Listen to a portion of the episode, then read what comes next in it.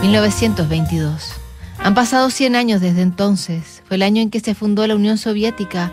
En Inglaterra se funda la BBC. Nace el padre de Pantera Negra, Iron Man, Hulk y Doctor Strange, Stan Lee. Se estrena el primer largometraje a color. Arrestan a Gandhi. Nace Judy Garland. Cinco años antes ha comenzado la historia de amor entre la magnífica pintora estadounidense Georgia O'Keeffe y el fotógrafo Alfred Stieglitz. Él estaba casado e inescapablemente comienza un romance profundo que duraría 5.000 cartas. Esta que revisamos hoy tiene más de un siglo, es de mayo de 1922 y ardiendo dice, Martes en la mañana, querido, te amo.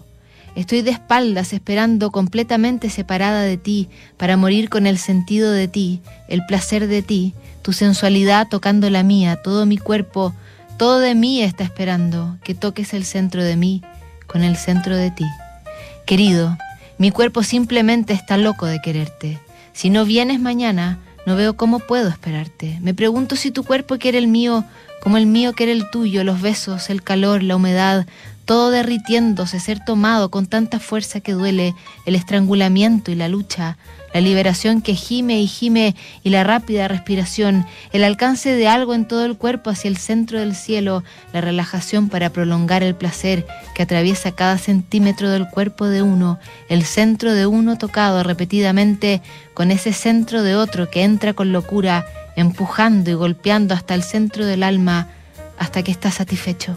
El anillo alrededor de la abertura para el centro de uno se contrae y uno se convierte gradualmente en una cosa laxa, caliente, aliviada, satisfecha, todo en una humedad, ambos inconscientes en su liberación.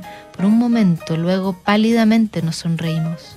Cuando te siento tocar mi cuerpo, entrar en él, te he dado ya todo de mí y tú me has dado todo del tuyo. Y me pregunto si cuando dos cuerpos se unen así, están también unidos espíritu, alma y mente. ¿No son todos una sola cosa? Siento mi cuerpo muy intensamente esta mañana, tanto que me pregunto si hay algo más en mí. Es mi cuerpo el que te quiere y parece ser el único pensamiento o deseo que tengo, incluso parece ser mi único recuerdo de ti. Dos cuerpos que se han fusionado haciendo un circuito completo, haciéndose uno, un círculo que nada puede romper. Tú me has dado el círculo del más dolorosamente intenso placer el dolor más placenteramente intenso, el círculo con dos centros, cada uno tocando al otro. La imposibilidad matemática de la situación es probablemente la razón de la naturaleza del placer particularmente intenso que proporciona cuando ocurre lo matemáticamente imposible. Debo trabajar. Estoy en tal estado que podría escribir sobre esto todo el día. ¿Entiendes cuán salvajemente hambriento está cada centímetro de mí por ti? De nada sirve decir que mi alma llora por ti. Sé muy bien que es mi cuerpo, mi sangre, mi carne, hasta mis huesos parecen llorar por ti. Hambre de ti. Te amo. G.